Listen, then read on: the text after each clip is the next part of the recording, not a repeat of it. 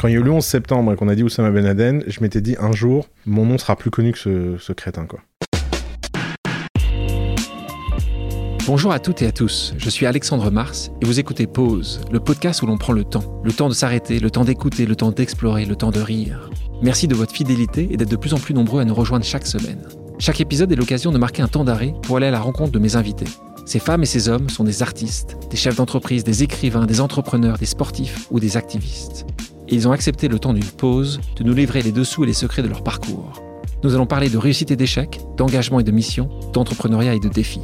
Un moment unique et sans concession pour vous inspirer et vous évader. Vous êtes en pause. Soyez les bienvenus. Né au pays du cèdre dans les années 80, mon invité d'aujourd'hui fascine autant qu'il agace. Targué de gourou par ses détracteurs, il lance sa première société à seulement 12 ans. Son objectif ultime, écoutez bien, être légendaire. Et son histoire est bien digne d'une épopée moderne. Charismatique et clivant à la fois, il a su conquérir le monde des startups à coups de formules choc et de choix audacieux. Il est avec nous aujourd'hui pour nous raconter son parcours de conquistador. Bonjour Oussama Hamar. Bonjour. Donc tu es né euh, à Beyrouth, au Liban. Tu as deux ans lorsque ta maman décide de fuir le pays, alors en guerre à l'époque pour s'installer à Kinshasa. Puis euh, vous êtes expulsé de nouveau, tu sais pourquoi? Euh, on, a- on a un lointain cousin qui a volé de l'argent à Mobutu. Donc t'as dû partir assez vite, je pense, Exactement. Mais d'ailleurs, il a, il a expulsé beaucoup, beaucoup de Libanais. hein. À cause un- de ce lointain cousin? À ce- cause de son lointain cousin, ouais. Euh, donc destination la France. Donc euh, ta, ta maman y obtient un, un permis de séjour. Vous vous installez à Tours. Tours et elle commence à travailler comme femme de ménage. Tu peux me parler un peu de ta maman? Oui, alors, il- d'ailleurs, pour la petite plaisanterie, euh, un jour j'ai dit que ma mère était femme de ménage et elle m'a répondu que c'était une femme qui avait fait des ménages. Ça en dit long sur ma mère. Je suis pas tout à fait né à Beyrouth, je suis, je suis né dans un petit village de 70 habitants et en fait, euh, sur les 70 habitants, il y a 68 membres de ma famille. Pour dire l'ambiance euh, du, du village. C'est un peu court sanguin, Ouais, c'est ça qui se passe C'est exactement ça, c'est consanguin et c'est très petit. Tours Et- était grand alors à côté de, ouais, alors de ce Tours, petit. Tours était très grand. Et en fait, euh, ma mère a grandi avec euh, des parents assez libéraux. Et ma mère est très très libérale, étonnamment libérale, pour quelqu'un qui vient d'un village chiite euh, du sud Liban. Très grande ouverture d'esprit et une excentricité euh, invraisemblable. Il y a énormément de phrases, euh, j'ose même pas dire qu'elles viennent de ma mère, parce que les gens vont se dire que j'ai une éducation complètement folle. Mais par exemple, quand j'étais petit, ma mère me disait, tu sais, c'est facile d'être heureux, il suffit de vivre sa vie comme un film et tu deviendras une superstar. Donc c'est le genre de punchline de ma mère qui, qui sortent de nulle part. Quand t'entends ça très jeune, ça te marque. C'est assez rigolo de regarder entre euh, mes frères et moi. euh, parce qu'en fait, dans, dans notre famille, euh, c'est comme une pièce qu'on lance. Soit les gens ont pris cette éducation et en ont fait quelque chose d'incroyable, comme mon frère aîné. Soit ils en ont euh, énormément souffert et ils se sont dit qu'ils seraient jamais à la hauteur de leur mère et qu'ils seraient jamais à la hauteur de ses attentes. Ça a vraiment eu euh, dans notre famille les deux extrêmes. Deux extrêmes. T'as combien de frères et sœurs? Du côté de ma mère, j'ai euh, cinq frères et une sœur. Du côté de mon père, j'en ai encore plus, mais je les connais pas. Tu racontes que petit, tu t'ennuyais quand même, même si la tour était plus grand que, que la- le village d'origine, mais tu quand même t'en- tu t'ennuyais énormément Ah ouais, c'était l'angoisse. tu avais une seule hâte, c'était d'être majeur pour partir. C'était vraiment, c'est vrai, ça. ouais. c'est vraiment si terrible que ça, euh, grandir à Tours Je sais pas, je sais pas, pour être honnête, euh, je pense que c'était pas vraiment Tours. euh. En, en fait, j'avais l'impression que j'étais pas du tout au bon endroit pour être ambitieux. Et vraiment, dans mon année de terminale, j'avais décidé de, de faire comme dans les prisons, tu sais, tu, tu mets les, Les coches les- les pour savoir petits coches pour savoir combien de jours il reste. Et euh, donc, c'était une angoisse. Et c'est vrai que je suis parti sans jamais revenir d'ailleurs. Je- Tu y es retourné une seule fois Non? Ouais, une ou deux fois, ouais. Une fois pour un enterrement. Et... Peut-être que ton lycée, c'était quel, quel était ton lycée là-bas? Lycée Balzac. Peut-être que le lycée Balzac, il devrait t'inviter pour. euh, Eh ben, va faire une conférence Ça me ferait très plaisir si quelqu'un de lycée Balzac nous écoute. ça. Ah, génial. C'est assez intéressant parce que tu dis que tu t'ennuies. Et donc, c'est ah, d'après toi pour ça que tu euh, commences à devenir entrepreneur Parce que tu t'ennuies tellement et tu dis voilà, il y a quelque chose, j'ai du temps. Parce Alors, que c'est quand même assez tôt hein, quand tu lances cette société de création de site web. ouais. Rappelle-moi quel âge J'avais 12 ans. Alors, pour être honnête, le, 12 ans. le- le- 12 ans. D'accord. pour comprendre ce qui s'est passé, c'est que, évidemment, j'ai pas lancé une entreprise à 12 ans. Euh, moi, souvent, j'explique que j'ai pas choisi l'entrepreneuriat, c'est l'entrepreneuriat qui m'a choisi. Et qui m'a mis un peu dans une situation où j'ai pas vraiment eu le choix de ce qui s'est passé. Grosso modo, ma mère faisait des ménages chez un type. J'allais tous les mercredis avec elle, en théorie pour l'aider. En pratique, je pense pas que j'ai un jour touché un chiffon de ma vie. Et ce type avait une bibliothèque immense et je passais ma vie dedans à lire des livres. En théorie, je nettoyais la bibliothèque. Et puis un jour, euh, je suis allongé euh, sur un fauteuil en train de lire un livre et il rentre dans la pièce. Et il prend le téléphone et il s'engueule avec un type parce que je sais pas quoi, il est pas content du site internet qu'on lui a fait. Alors je vais le voir, je dis écoutez monsieur, je suis le fils de Madame Jabert, si vous voulez que je vous fasse votre site internet, euh, je vous le fais quoi. Et puis il me dit mais tu sais faire des sites internet Je dis oui, ça va pas être très compliqué. Enfin, j'ai appris à faire ça à, l'école. En fait, j'avais rien appris à l'école, c'est que j'avais gagné un ordinateur et puis je programmais, je faisais des sites. À l'époque, j'avais un site internet sur la mythologie grecque, un site internet pour euh, pirater Diablo 2 et donc, euh, je lui dis, bon, je lui fais son site internet, il est super content, et il dit à ma mère. Euh, tu le codais en quoi? En HTML C'était du HTML pur à l'époque. Tu mettais, en plus, c'était vraiment. il n'y avait même pas CSS encore. C'est pour dire quoi. Et donc, en fait, le type vient, il me dit combien je te dois. Et puis, moi, jamais de la vie, j'allais prendre de l'argent à un vieux monsieur, quoi. Enfin, déjà, je le voyais comme un très très vieux. il avait l'air d'être un ancêtre pour moi. Bon, il n'était pas si vieux que ça, il avait 65 ans, mais je me disais, mon Dieu, qu'est-ce qu'il est vieux. Et puis il me donnait de l'argent. Alors je dis ouais, donnez-moi 50 balles quoi. Et il me dit mais tu te rends pas compte, j'allais payer 24 euh, 000 francs ou 25 000 francs pour ce site internet. Alors je me suis dit il est sénile. Je suis même rentré le soir en disant à ma mère, faut faire attention à ce monsieur parce que il y a des gens, il y a des gens qui l'arnaquent et qui lui piquent son argent quoi. Parce qu'il y a des gens ils ont demandé 25 000 francs. Et la semaine d'après, euh, je reviens voir ce mec et il me regarde et me dit bon bah je savais pas quoi faire. Donc j'ai eu une idée et là il me donne une enveloppe et sur l'enveloppe, il y a marqué 25 000 francs moins URSAF temps, moins TVA temps, moins impôt sur le revenu temps. Ça faisait genre 6 000 francs. Et il dit voilà, si tu avais une société et que tu te versais ça en dividende, première fois de ma vie que j'ai entendu ce mot, il te resterait temps. Et à l'époque, ma mère gagnait 2000 francs par mois. Et il y a eu un avant-après. C'est-à-dire que vraiment, ce moment, qui est vraiment le moment qui a défini ma vie, si je sais pas, dans un film, il y aurait une lumière, euh, le temps s'arrête, j'ai l'argent dans les mains, il y a la tête de ma mère qui ne comprend pas ce qui se passe. Mais à ce moment-là, tu sais pas qu'elle gagne 2000 Elle te dit pas qu'elle gagne 2000 Si, si, si, je savais ça. Donc, on parle, très, on parle d'argent, Dans la famille, euh, ça, ça, ça, parle d'argent très jeune. ça, parle d'argent très jeune. Donc il n'y a vraiment pas de... Et, euh, Là, tu lui dis, maman... Non, mais c'est surtout elle qui, ouais, là, qui, dit, euh, dit, mais qu'est-ce qui s'est passé, quoi? Et donc la semaine d'après, je reviens le voir et je lui dis, voilà, est-ce que vous connaissez d'autres vieux dans votre genre? C'est vraiment... Tu l'as dit avec peut-être d'autres mots. Non, non, non, il faut que tu comprennes qui j'étais et qui je suis resté en fait. Je ne savais pas utiliser d'autres mots.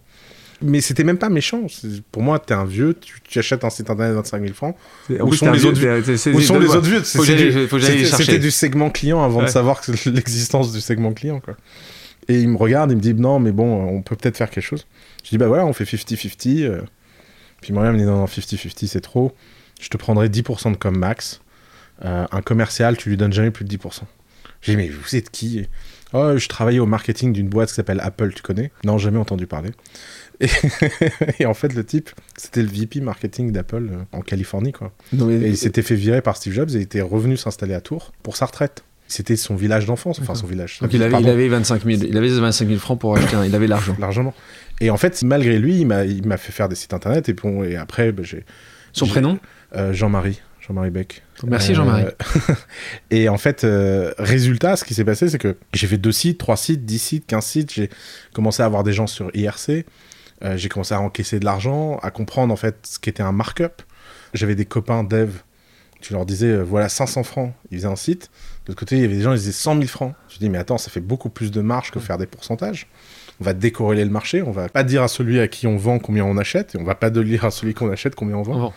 Euh, et, donc voilà. T'apprends le business euh, dans. J'ai mis des années à savoir que j'avais une boîte. Et donc cette boîte-là, d'ailleurs, euh, tu étais obligé de la créer, pas en France, pas en Europe, non, je en, en Amérique du Sud. En Uruguay, ouais. C'était le seul endroit au monde où un mineur pouvait ouvrir un compte en banque à distance et une boîte à distance. Alors j'ai compris plus tard pourquoi. Parce que c'était une plateforme de blanchiment d'argent. Mais, mais en fait, encore une fois, j'étais très naïf, moi. Mais c'était une autre époque. Hein. D'abord, je m'appelais Oussama. C'était avant 2001. Ouais. Et avant 2001, quand tu t'appelles Oussama, t'as pas encore de problème. Et donc, tu ouvres une boîte en Uruguay, un compte en Suisse. Euh, ça, ça passe. Mais, mais c'était plus que ça passe. C'était n'importe quoi. Enfin, c'était normal. T'envoyais même pas un passeport, en fait, pour ouvrir un compte. À un moment, tu t'es posé la question de changer ton prénom? Si, si, si j'avoue. J'ai failli m'appeler Richard O'Malley. Comme dans les Aristochats. J'adore ce Richard. Mais, je me suis dit, j'ai vu les Aristochats, je me suis dit, génial. Génial. Et euh, il me ressemble.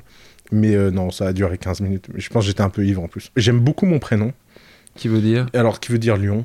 Alors, ma mère est un peu ésotérique. Elle a rêvé qu'elle parlait avec un lion quand elle était enceinte de moi, et donc elle m'a appelé Oussama. Donc, en plus, elle m'a raconté ce genre d'histoire petit, ça forge. Et euh, Ah oui. ça aide. Euh, et en Tu fait, penses que ça aide? ouais, Ça pense- aide euh, forcément à, à l'être le, le, le leader de la, le leader de la tribu? Ouais, ouais, ouais, je pense que. Encore une fois, tout est une question de réception. Euh, J'ai un frère qui, qui- ça l'a juste écrasé, quoi. Peut-être qu'il Mais, s'appelait euh, la chèvre. Je sais pas. pas le lion. Non, mais comme par hasard, les rêves sont toujours favorables dans ces. C'est possible. Personne ne rêve d'une chèvre, quoi. Mais tu rêves d'une lion, Qui d'un sait Qui guépard, sait un, un loup Non, euh, tu vois, ou à la rigueur un loup même. Mes résultats, je m'étais dit, quand il y a eu le 11 septembre et qu'on a dit Oussama Ben Laden, je m'étais dit un jour, mon nom sera plus connu que ce, ce crétin, quoi. Je me suis dit, je vais quand même pas changer de nom parce qu'il y a un, un crétin qui le porte.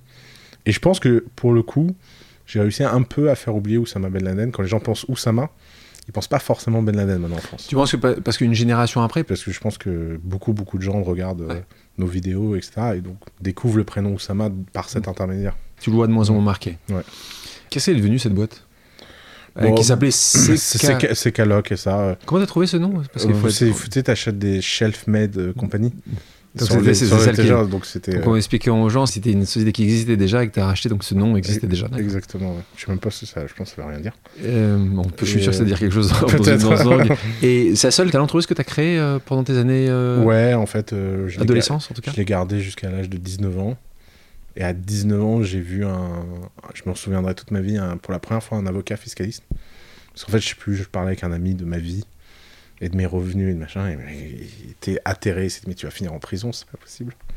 Et donc, euh, bah, je l'ai fermé. Et puis, j'ai euh, j'ai ouvert une société en France, tout ça. Quand tu commences à bien gagner ta vie, Ouais. sans faire vraiment attention euh, justement à ces sujets dont tu évoquais à l'instant, sujets fiscaux, Ouais.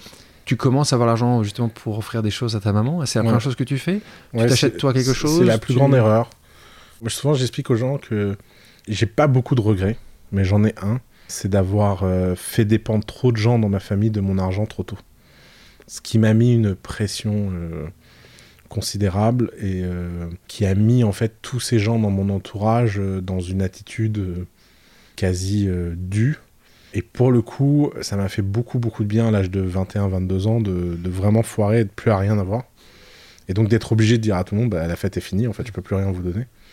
Et d'avoir eu un vrai ménage entre les gens sympas, les gens pas sympas.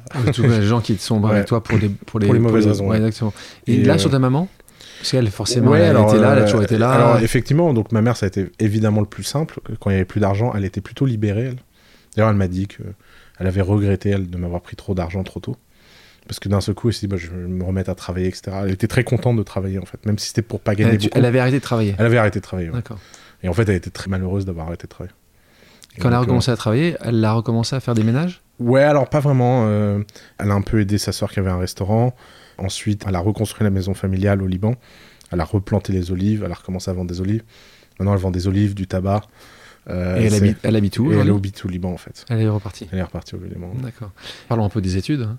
Ah, parce qu'après le bac, tu vois là en prépa, si j'ai compris que c'est pas vraiment euh, ta tasse de thé, ceci étant, euh, t'es admissible au concours d'une grande école hein, Parce que, Ouais. dis-nous- dis-moi, je peux, je peux m'être trompé hein, dans, dans le- dans le travail de, de recherche, Ouais, mais non, mais en c'est fait, pas l'ENS, donc raconte. Non, en fait, ce qui s'est passé, c'est que. euh, alors, c'est très compliqué comme histoire. Mais c'est cool, comme ça, je vais pouvoir euh, leur euh, le- leur remettre en truc, parce que euh, il y a eu énormément de, euh, de complications. Mais en fait, j'étais en prépa, ça s'est très mal passé. Euh, Ça m'étonne avec toi. Je... Toi qui, qui suis les règles, qui fait Ouais, attention. mais en fait, étonnant. vraiment, j'ai pas compris ce qui s'est passé. Ouais. Je suis arrivé, je croyais que j'allais rencontrer Jean-Paul Sartre. J'ai fini avec, euh, avec des profs euh, très, très, très bornés.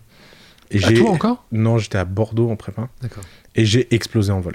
C'est-à-dire que vraiment, euh, je pense qu'en janvier, c'était fini. Je, je dormais jusqu'à 14h. J'allais un peu en cours. euh, j'étais- en dépression. Vraiment, euh, et, et pour la seule fois de ma vie, euh, j'avais perdu confiance en moi. Vraiment, c'était un Ils avaient, moment. réussi, ils avaient ouais, réussi à te casser, quoi. ouais, vraiment, mais en quatre. Quoi. Je, je me suis dit. euh, T'es une merde. Exactement. Et en fait, il s'est passé deux choses complètement hasardeuses. Euh, la première, euh, c'est qu'il y a eu un prof qui a été remplacé et qui fait que j'ai passé une colle et j'ai une excellente note. Et je me suis dit, mais c'est bizarre quand même que ça dépende autant d'un prof. À tel point que la prof qui est revenue et qui a vu ma note m'a quand même demandé si je m'étais fait greffer un cerveau. Et quand elle m'a dit ça, ça a été ma rupture. Je lui ai dit, mais en fait, c'est vous la connasse. Enfin, je sais même pas comment vous le dire autrement. Tu l'as dit Euh, comme ça Ouais, je lui dis comme ça. Je lui dis en fait, euh, vous êtes nul, toute évidence, je suis pas quand même complètement con. Si vous n'arrivez pas à faire quelque chose de moi, c'est que c'est vous le problème en fait, c'est pas moi. Quoi. Comment elle s'appelle, rappelle-nous? Non, je sais même plus comment ça s'appelle en plus. Tu devrais. Et ensuite, euh, la deuxième chose qui s'est passée, c'est que j'ai recommencé à. Donc j'avais arrêté toutes mes activités parce que la prépa, euh, Ah oui. ça te prend. Et euh, j'avais fait un petit site internet euh, qui était un truc tout bête. J'achetais des pubs sur Yahoo et je les revendais sur Google. Parce que Google vendait ses pubs beaucoup plus cher que Yahoo. Donc je faisais de l'arbitrage pub. J'ai recommencé à gagner de l'argent. C'était débile, je sais pas, je crois que j'ai gagné 400 euros dans le mois ou 500 euros. Mais je me suis senti mais tellement heureux d'avoir à nouveau une feedback loop objective de quelque chose d'extérieur qui dépendait pas d'une copie ou etc. Et je me suis dit mais qu'est-ce que tu fous en fait? Et donc c'était très très important euh, pour ma mère euh, que je fasse des études. Donc je me suis dit bon, on va hacker le système, on va changer d'angle. Et donc j'ai été à Paris. Et à Paris, je me suis dit ok, comment on fait pour entrer à Normal Sup sans faire de prépa? Et c'est l'année où en fait Normal Sup a sorti euh, les diplômes de l'école normale supérieure. Et donc j'ai été voir un prof et je lui ai dit mais on peut peut pas assister aux cours en étant auditeur libre etc. Et comme ça l'année prochaine je passe un an avec vous auditeur libre, j'assiste à tous les cours et puis si vous me trouvez sympa vous me prenez par la fameuse filière parallèle. Et il me dit mais c'est quand même très osé mais qu'est-ce qui se passe? Alors je raconte un peu ma vie etc. Alors il est fasciné. Il dit, c'est génial, euh, bah, on n'a pas des gens comme ça ici, bah venez. Et donc je me suis retrouvé à assister pendant un an au cours de normal sup. T'as aimé? Euh, j'ai détesté. j'ai détesté. Et t'es resté cette fois-ci un an. Ouais, alors j'ai- pour le coup, j'ai- vraiment, j'ai fait l'effort. T'as fait l'effort. Et un cours, il y a un prof qui me dit Mais attendez, euh, c'est pas du tout là que vous devriez aller, vous devriez aller au E EHESS. C'est quoi EHESS C'est l'école des hautes études en sciences sociales. C'est des gens qui vous ressemblent. Et alors là, j'étais tellement heureux. Donc je suis devenu élève libre au HESS. J'ai assisté à un nombre de cours au HESS euh, invraisemblable. Et en fait, à ce moment-là, j'ai compris qu'en fait, euh, de toute façon, un diplôme de sciences humaines, ça vaut rien, d'un point de vue travail. Que en fait, c'était pas une course au diplôme dont j'avais besoin, mais c'était une course au savoir. Quand j'ai vu des profs assister aux cours des autres profs au HESS, qui est la seule école où j'ai vu ça de ma vie, où t'arrives et au premier rang, il y a 10 profs. Tu dis, mais qu'est-ce qu'ils font là? Bah, Ils assistent aux cours. Vous apprenez. Attends, des profs qui assistent à des cours. et tu sais, c'était tellement paradigmatique. T'as le prof qui sait et les élèves qui apprennent. Ouais. Tu, et tu te dis, mais c'est génial cet endroit. Et en fait, ce passage par l'école normale euh, est devenu un admissible, admis, normalien. D'accord. en fait, pas du tout. Mais en fait, pas du tout. Et donc, mais ce que je veux dire, c'est que tu n'es pas non plus diplômé non. de l'école de L'école des hautes études en sciences sociales. Ce qui est incroyable au HSS, c'est qu'ils ont une filière parallèle où en fait tu peux être élève sans rentrer dans les logiques de diplôme, de master, etc. C'est une grande tradition de chez, eux. Ce qui pour toi, euh, et, et d'ailleurs pour nos auditeurs, c'est intéressant, c'est que euh, très souvent, on en parlera un peu plus tard, Mm. Euh, dans The Family, tu as un certain nombre d'entrepreneurs qui euh, sont bardés de diplômes, qui sont à bac plus 12. Mm. tu es un exemple, euh, comme un certain nombre de personnes qui réussissent extrêmement bien sans avoir un bac plus 12. Ouais, parce Comment tu fait, le vis ça? Euh, bon, ouais, alors forcément de mieux en mieux parce que c'est de plus en plus bien vu. D'ailleurs, de façon stupide, euh, maintenant il y a des gens qui ont honte d'avoir fait des études. Moi, ça me fait rire. Tu en vois, de, vois un peu je plus? trouve que c'est un nouveau phénomène. T'as les gens qui disent oui, bon, je fais Polytechnique, mais ça oui, bon, rien, ça veut rien dire. bah, ça va, t'as quand même travaillé dur pour rentrer à Polytechnique, tu vas pas t'excuser. Les Enfin, gens, c'est- quand tu vas commencer un peu plus à s'excuser. Si, c'est comme tous les phénomènes de mode. euh, et c'était stupide de croire que ta vie était euh, réussie parce que tu avais fait Polytechnique. C'est stupide de ne pas voir que ça a une mais, valeur. Mais toi, Oussama, tu penses qu'aujourd'hui, parce que tu as chaque jour plus de succès, il est plus en plus facile pour toi de dire mais non, moi, euh, l'ENS, je suis jamais allé, Mm. que pendant quelques années, c'était tu laissais pla- planer ouais, un bah, alors là, sans, disant- sans- sans- ouais. sans problème. Alors, plus je l'assume très bien. La France, c'est un endroit où en fait il y a des portes, tu peux pas les passer Ah. si Sans- tu bluffes pas. sûr. Il y a un moment, alors, Tu les gens laisses disent, passer euh, la- ouais, tu, tu bluffes, tu rentres. Après, tu dis bon, bah en fait, c'est plus savez, compliqué que ça. on va s'expliquer. Moi, je vois la vie comme un jeu vidéo. Tu as des niveaux dans ce jeu vidéo, et plus tu réussis, plus tu as le droit à jouer à des jeux. En 2008, donc euh, une période où tu montes une autre start-up, et là, ça se passe un peu moins bien. Ouais. Qu'est-ce que tu as appris à ce moment-là? Je l'ai eu amer parce que au début, j'ai pas appris grand chose. souvent, on dit l'échec, ça, ça enseigne des choses. Euh, Faut pas oublier que l'échec, euh, souvent, c'est amer parce que ça t'enseigne rien. Mais grosso modo, ce qui s'est passé, j'ai créé une boîte pour la première fois avec des fonds. Pour la première fois, quelqu'un m'a donné de l'argent et je pouvais embaucher. euh, machin. J'ai jamais vraiment trouvé de business model. Et j'étais entouré de gens qui faisaient beaucoup de politique toute la journée. J'avais un board, j'avais Politique, Euh, c'est-à-dire pas de la politique, oui, euh, politique, politique euh, interne. interne politique-. Euh, Il y avait des camps, il y avait des fractions. Et tu avais un cofondateur. J'avais des cofondateurs. Des cofondateurs. Moi, j'avais des cofondateurs. Donc c'était très, très, très, très compliqué. Et puis moi, on me disait, bah, c'est ça la vie des affaires, etc. Quoi. Et puis quand tout s'est arrêté, j'ai eu une première phase où je me suis dit, c'est tous des cons, c'est de leur faute. Alors le problème, c'est que ça marche pas parce que bon, les cons, tu les as quand même choisis. Euh, c'est toi qui les as fait rentrer, tu les as fait investir, tu as pris leur argent, donc euh, c'est pas très satisfaisant comme explication en fait. À la fin de cette boîte-là, on avait un bureau en Californie, donc on n'avait pas de business model, mais un bureau en Californie. Enfin, ça ne s'invente pas. Et, Il y en a d'autres. Hein, et donc j'y passais, j'ai passé beaucoup beaucoup de temps en Californie. Et ce qui était marrant, c'est qu'à chaque fois que j'ai raconté mon histoire en Californie, les mecs étaient très très durs avec moi. Mais extrêmement durs. Non mais c'est de ta faute. De toute façon, il n'y a pas de business model. Les unités économiques sont mauvaises. Euh, il faut itérer, il faut machin. Et quand je suis rentré en, disant à tous ces gens, mais attendez, euh, en fait, il y a un truc incroyable à faire, c'est de pivoter, de faire des choses. J'avais eu l'impression que je les avais tellement convaincus de l'idée initiale que c'était comme si un, mec avait fondé une religion vient dire, les gars, je me suis trompé. En fait, Dieu n'est pas là, Dieu est ailleurs. Et les types te lancent des cailloux en disant, mais traître. Et donc là, ils m'ont viré. Donc tu te fais, arrives à te virer de ta propre boîte. Ouais, exactement. Mais de toute façon, j'étais minoritaire. Enfin, je, tu vois, ah, dès le premier tour, il me restait plus que 15% de la boîte. C'était une époque. Euh, beaucoup appris, je suis sûr. Une Et en fait, là, à ce moment-là, dans ce process un peu long de déprime, j'ai compris plein de choses. Et j'ai compris, en fait, que j'avais eu envie d'avoir raison plutôt que de gagner. Euh, ce qui est un truc d'ego assez classique. Euh, j'ai compris, en fait, que lever de l'argent trop tôt, c'est très, très toxique. J'ai compris que c'était très dur d'avoir de l'argent et de pas le dépenser. J'ai compris que travailler un business model, c'était une œuvre quasi solitaire parce qu'en fait, c'est très très dur d'être en groupe et en consensus et de tester des choses.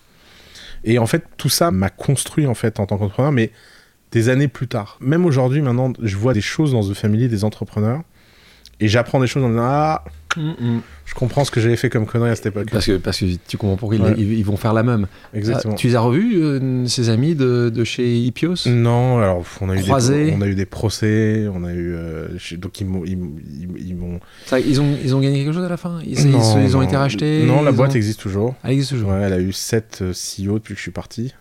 Euh, ils font à peu près la même chose que. Ils font exactement la même chose. Le site internet est toujours le même. Ça me fascine. Donc toi, tu dis juste, ils n'ont pas compris qu'itérer et se changer et pouvoir pivoter, faut et ils veulent tellement prouver qu'ils ont eu raison. Ils ont levé combien d'argent depuis le départ oh C'est une gabegie. Euh, je pense qu'on est à des 8 ou 9 millions. Nos amis d'Ipio, si vous nous écoutez. Euh, en, parlant de toi, tu es un de tes anciens collègues, Klaus. Klaus Speidel. Exactement. Qui dit une phrase qui est intéressante. On se demande toujours quelle était la part de fumée et la, part, de, flamme. Il a dit ça. Qu'est-ce que, ça veut dire ça? Bah, grosso modo, ça veut dire il a, il a jamais su comprendre et jamais réussi à avoir d'opinion sur le fait est-ce que j'étais sérieux ou pas. Est-ce qu'il y avait de la substance euh, derrière le storytelling? Mais ce que les gens comprennent pas, je pense, et qui est très très dur à comprendre en France, c'est que le storytelling est une substance en soi. En France, les gens disent c'est du marketing, moi ça me fait rire. Genre, mais je te regarde, vas-y, fais-en du marketing. Tu sais, on dit euh, Macron, c'est de la com. Bah, c'est déjà pas mal, c'est de la com, ok. c'est déjà une étape réussie. Mais c'est un, peu ce truc français qui est que la parole serait vulgaire et l'action objective, incompréhensible, ça, ça a beaucoup de valeur. Mais les gens oublient qu'une œuvre humaine, c'est d'amener les gens à faire ce que tu as envie qu'ils fassent et que collectivement, tout le monde comprenne quelque chose. Quoi. Donc en fait, moi j'ai compris ça il y a quelques années. Dans une startup, stratégie égale story. C'est cette capacité à raconter une histoire qui crée la substance. Ce qui est intéressant ici, c'est que tu expliques qu'en gros, le storytelling est le moyen pour arriver à ta fin. Ouais. C'est quoi ta fin, toi, Oussama? Moi, je vois la vie comme un jeu vidéo. Tu as des niveaux dans ce jeu vidéo, et plus tu réussis, plus tu as le droit à jouer à des jeux. Et euh, il y a un jeu niveau 99 euh, qui est le droit d'écrire à ta façon de futur. Grosso modo, le vrai Game of Thrones auquel les gens jouent, c'est quelle version du futur on va écrire. Alors Facebook, ils ont leur vision du futur, ils essaient de l'écrire.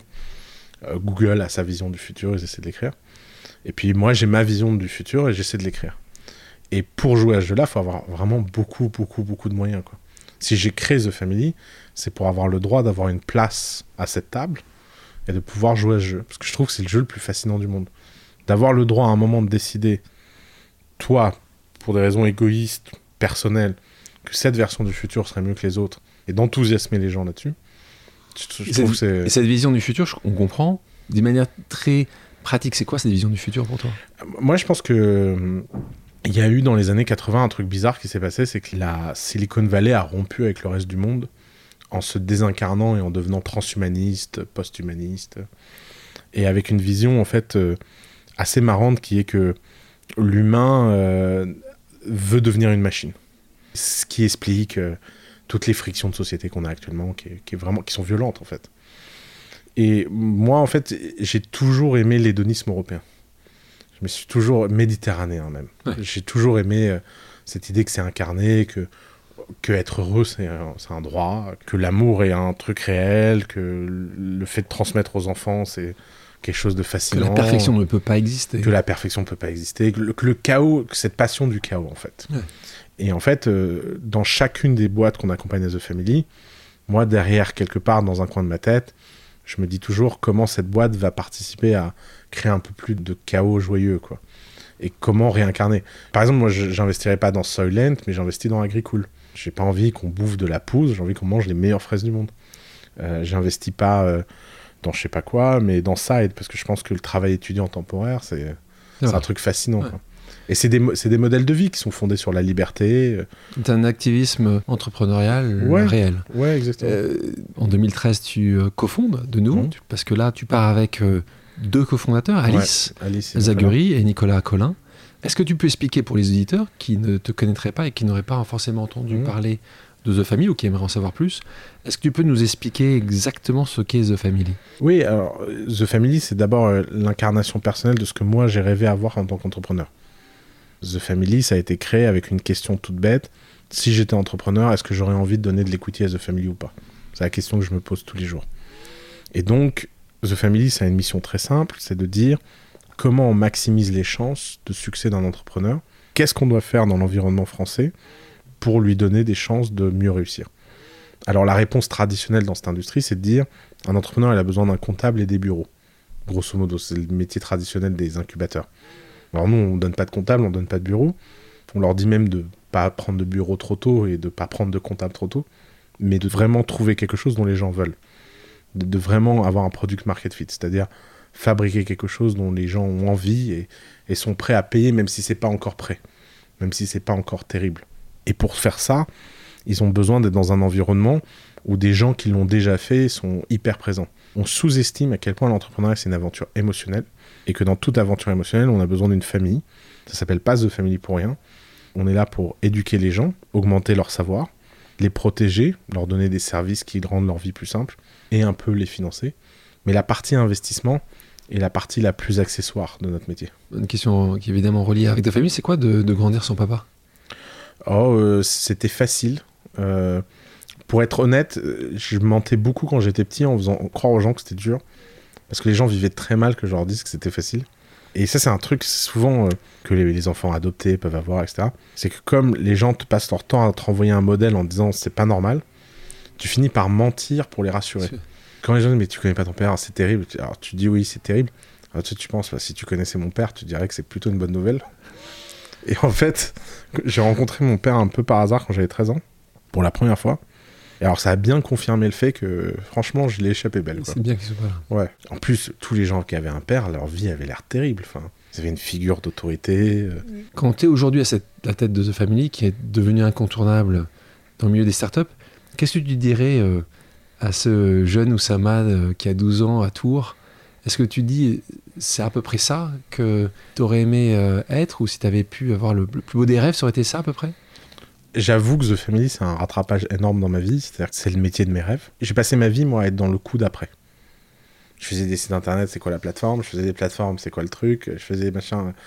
J'ai toujours passé ma vie à être. J'étais à Tours, je voulais aller à Paris. J'étais à Paris, je voulais aller à New York. J'étais à New York, je voulais aller à Francisco.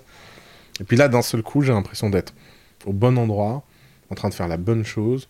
Et je pense que je vais mourir à The Family. C'est-à-dire que je pense qu'à 90 ans, je serai euh, comme, j'espère, euh, Warren Buffett, euh, au bureau, euh, en train de toujours faire la même chose. Et je me vois vraiment pas faire autre chose. Il y a tellement de choses que j'aurais voulu faire différemment. Mais toutes les choses que j'ai envie de dire où ça m'a 12 ans, c'est des choses pour faire The Family plus rapidement. Et pas avoir besoin d'attendre 27 ans. Mais bon, c'est un peu, euh, c'est un peu capricieux. On te donne souvent euh, l'image de- de- d'un gourou. Est-ce que ça te flatte ou ça t'agace? Alors, pff, j'avoue que les deux, euh, comme toute contradiction, ça flatte l'envie de séduction. D'accord. J'aime bien. Je- moi, j'aime bien séduire les gens. Quand ça confirme que je suis un bon séducteur, je me dis bon, c'est cool. Séducteur, vendeur? Ouais, ouais. Ouais. Tu vois. Par contre, euh, j'avoue qu'il y, a un- il y a un truc qui me gêne dans cette histoire. C'est qu'un jour, un entrepreneur m'a dit que ça le gonflait, ces histoires de gourou. Parce qu'à chaque fois que été traité de gourou, c'était plutôt flatteur pour moi. Mais c'était très insultant pour les entrepreneurs autour de moi. Et que vraiment, lui, il commençait un peu à en avoir marre de ces crétins. Parce que si moi j'étais un gourou, ça veut dire que lui, c'était une victime. Mm. Et il dit, un, je suis pas une victime. Deux, j'ai une grosse boîte. Trois, ça marche bien. Et quatre, je suis très content de t'avoir donné de l'equity et tu as une valeur hors du commun pour nous. Et donc, c'est Mhm. ce côté-là qui Le me gêne. secte, des côtés, Ouais. juste, il Exactement. n'a pas la capacité de. Parce que c'est vraiment, en fait, infantiliser ces entrepreneurs en mode ils se sont fait avoir. Ta dernière actualité en date, c'est le lancement de The Garage avec Fabrice Lefessant, donc le fondateur de Dune Network, et de Cyril Paglino, créateur du fonds d'investissement Starchain Capital. Donc il s'agit d'un incubateur de start-up blockchain. Alors, Ouais. pourquoi ce nouveau projet? Tu as besoin d'un nouveau défi Ça te prend 2% de ton temps, 50% de ton temps? Ah, ça me prend très, très, très peu de mon temps. C'est- En fait, Cyril est un ami depuis des années. C'était un entrepreneur de, dans The Family qui a une entreprise qui n'a pas très bien fonctionné. Il a lancé Starchain, on l'a aidé, on lui a présenté des investisseurs. Moi, ça fait longtemps que j'ai une frustration sur la blockchain où, grosso modo, je sens qu'il y a des choses intéressantes qui s'y passent et j'ai ni l'envie ni l'énergie de m'y mettre. Je pense qu'il faut assumer le fait d'être des fois has-been sur des sujets. Et la blockchain, c'est le premier sujet has-been de ma vie, moi. C'est je sens bien que si j'avais euh, 15 ans, je serais dedans.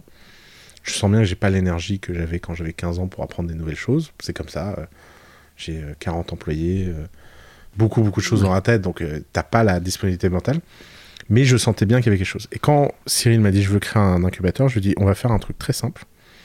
On va mettre pour chacun des postes dans ton équipe un référent dans notre équipe, une sorte de buddy et on va lui donner tout le savoir et tout ce qu'on fait pour les former et pour pas qu'au lieu de mettre 5 ans à comprendre où- là où on en est arrivé, vous allez mettre 6 mois et puis vous pourrez inventer votre propre version.